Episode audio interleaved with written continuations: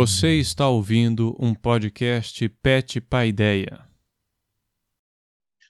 Então, pra, pra, a crítica de Searle ao cognitivismo é a crítica do Searle ao programa de inteligência artificial forte, ao funcionalismo de computador, enfim. O, o considera que o cognitivismo ele não consegue atingir o seu objetivo de explicitar de que forma os modelos devem se, se, se relacionar à realidade modelada. Porque os modelos computacionais não conseguem demonstrar de que maneira exata o cérebro é intrinsecamente um computador digital que efetua processamento de informação. Então, visando a essa demonstração, Searle acaba afirmando que o cognitivismo precisaria responder à seguinte formulação: fato acerca do cérebro poderia decretar se ele ser ele, o cérebro, um computador digital. Cognitivistas, segundo Sully, não são capazes de resolver essa questão. Então, eles ficam atribuindo arbitrariamente propriedades a um sistema, ao invés de demonstrar quais, quais é, através de demonstrar que essas características são intrínsecas ao sistema. Então, também por meio da análise de, da concepção de computação elaborada pelos cognitivistas, o Sully vislumbra determinados problemas relativos ao estudo da mente e do cérebro é, desenvolvidos pelos cognitivistas, entre os quais ausência de acordo por parte dos cognitivistas ou entre os cognitivistas sobre a própria ideia de computação né? que só foi consensual a ideia de computação lá nas origens das ciências cognitivas, por ocasião da sua formulação por Alan Turing. Segundo Searle, de acordo com Turing, uma máquina de Turing é passível de executar certas operações elementares, como reescrever um zero na sua fita de gravação sobre a forma, sob a forma de um, escrever um 1 na sua fita no formato de um zero, deslocar a fita uma casa para a esquerda, ou deslocar a fita uma casa para a direita. Então, nós temos um controle por um programa de instruções, de maneira que cada instrução espe especifica uma condição e uma ação a ser executada se a condição for satisfeita.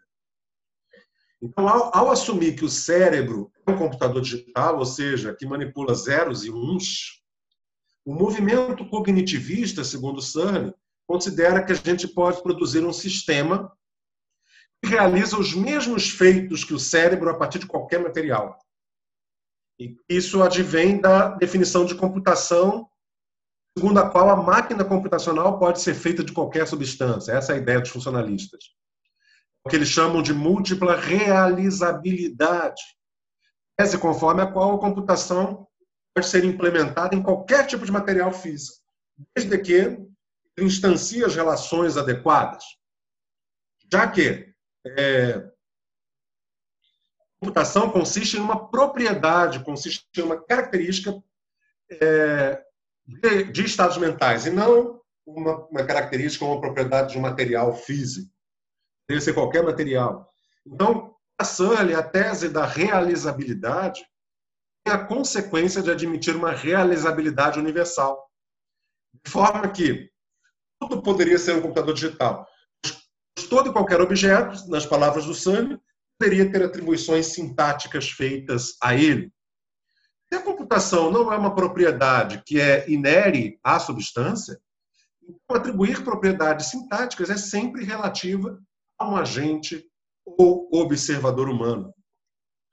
Por isso, o Searle defende que não se pode aceitar a posição cognitivista de que o cérebro pode ser caracterizado como um computador digital, mas que se deve considerar somente a possibilidade de atribuição de interpretações computacionais às coisas.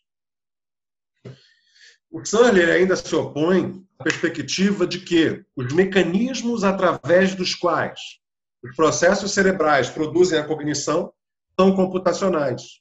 E que, por isso, Basta especificar os programas que a gente encontra as causas da cognição. Não sendo, para os computacionalistas, não sendo necessário conhecer em detalhes o funcionamento do cérebro para explicar a cognição. tendo em vista que a investigação ocorreria ao nível, no nível dos programas. Né? Lugar onde a gente manipularia os zeros e os uns que se movem pelo cérebro na velocidade de um raio que causariam a computação. Mas na concepção de Sully, o processo em questão ele não é possível, porque os zeros e uns, enquanto tais, não possuem capacidades causais. Haja vista que sequer existem, exceto a partir do ponto de vista dos observadores. Então, o programa implementado ele só possui capacidades causais referentes ao meio implementante, porque depende de ser implementado por alguém e em algum lugar. Onde resulta que os programas de computadores existem à medida que os seres humanos os implementam. Então, o Sully ele quer mostrar que o cognitivismo ele não consegue é, fornecer uma explicação causal de como ocorre a cognição. Porque a sintaxe, segundo Sully, não possui propriedades causais. Tanto o computador quanto o cérebro são apenas dotados de configurações capacidades causais referentes ao meio implementante. É, então, também a tese cognitivista, segundo a qual o fato intrínseco sobre o cérebro, ser ele, o cérebro, um processo, um sistema que processa informação, é negada por Sully. A ele, fenômenos mentais não podem ser entendidos como manipulações simbólicas, porque a gente não pode confundir realidade com modelo. Existem diferenças que são muito importantes entre o modelo computacional e a forma como fenômenos mentais são produzidos por processos biológicos eletroquímicos específicos. Então, é uma contraposição à perspectiva do Jerry Fodor, segundo a qual nenhum fenômeno físico que existe no mundo exibe as mesmas capacidades que a gente encontra na mente, como a consciência, a intencionalidade. De modo que é extremamente difícil naturalizar esses fenômenos. Tá? Então, é, buscando explicitar a decisão puramente cognitivista e sintaticista do Chomsky intercepta é, a problemática das condições de possibilidade quanto à forma de linguagem no mundo, né? o Sully questiona a própria plausibilidade de a sintaxe existir no cérebro na mente, né? participa como componente desse universo. E, além disso, Searle tece uma objeção à razão cognitiva, ou seja, a concepção cognitiva do mental como sendo algorítmico. E aí ele defende que a sintaxe não satisfaz a semântica. A Searle, uma caracterização sintática, funcional e computacional de processos e estados mentais, não inclui ou não explica o semanticismo, a intencionalidade dos estados mentais. Então, quais são para Sully os dois grandes equívocos da analogia cognitivista? Primeiro, os cognitivistas desconsideram a possibilidade de existência de formas qualitativas linguisticamente expressas. Segundo, eles não dão conta da intencionalidade. Então, para Sully, o verdadeiro centro do problema, é, no que diz respeito ao espaço ocupado pela mente na natureza, não pode ser resolvido pela naturalização do computacionalismo. Então, a sintaxe não é uma propriedade física. A sintaxe reside na intencionalidade. Passo agora as considerações finais da aula de hoje. É, quando nós pensamos nas discussões sobre a natureza da mente, sobre as suas propriedades, elas perpassam toda a história da filosofia ocidental. Entre esses componentes mentais, a língua sempre despertou um enorme interesse.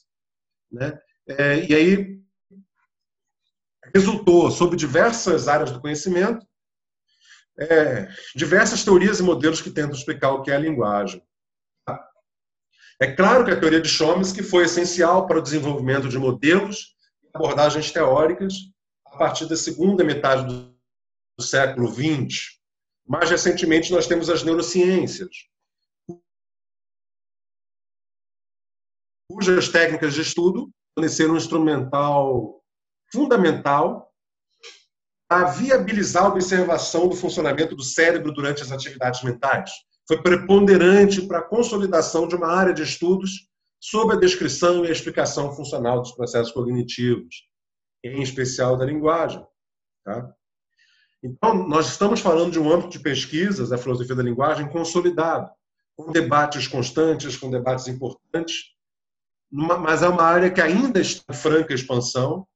Muitas são as contribuições que têm sido oferecidas por diversas orientações epistemológicas e metodológicas, né? E esse aspecto desencadeia posturas bastante distintas. Então, é, a partir dessas considerações, nós podemos dizer que a filosofia da linguagem ela é uma área é, francamente destacada das outras áreas existentes em filosofia. É, do ponto de vista teórico, isso faz com que seja uma área de enorme complexidade. Ao longo das nossas oito aulas, nós não fizemos mais do que apenas traçar um voo panorâmico é, em relação às discussões é, em filosofia da linguagem no século XX.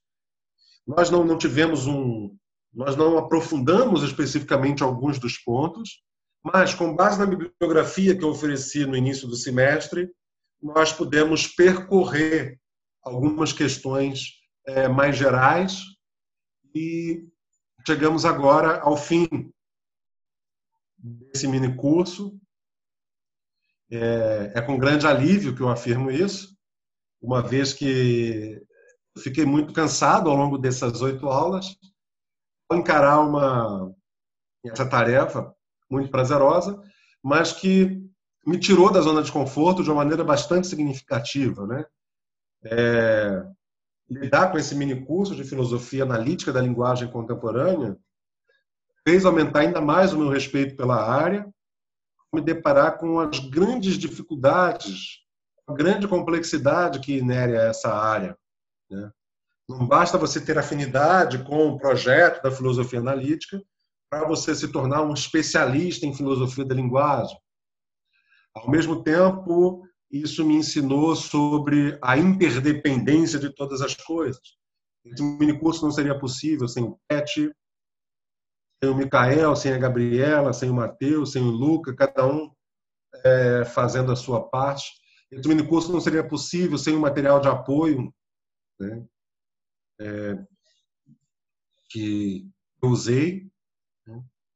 Não seria possível sem a própria existência dos filósofos sem a própria existência da história da filosofia, sem Aristóteles, sem Platão, que colocaram esses problemas lá atrás.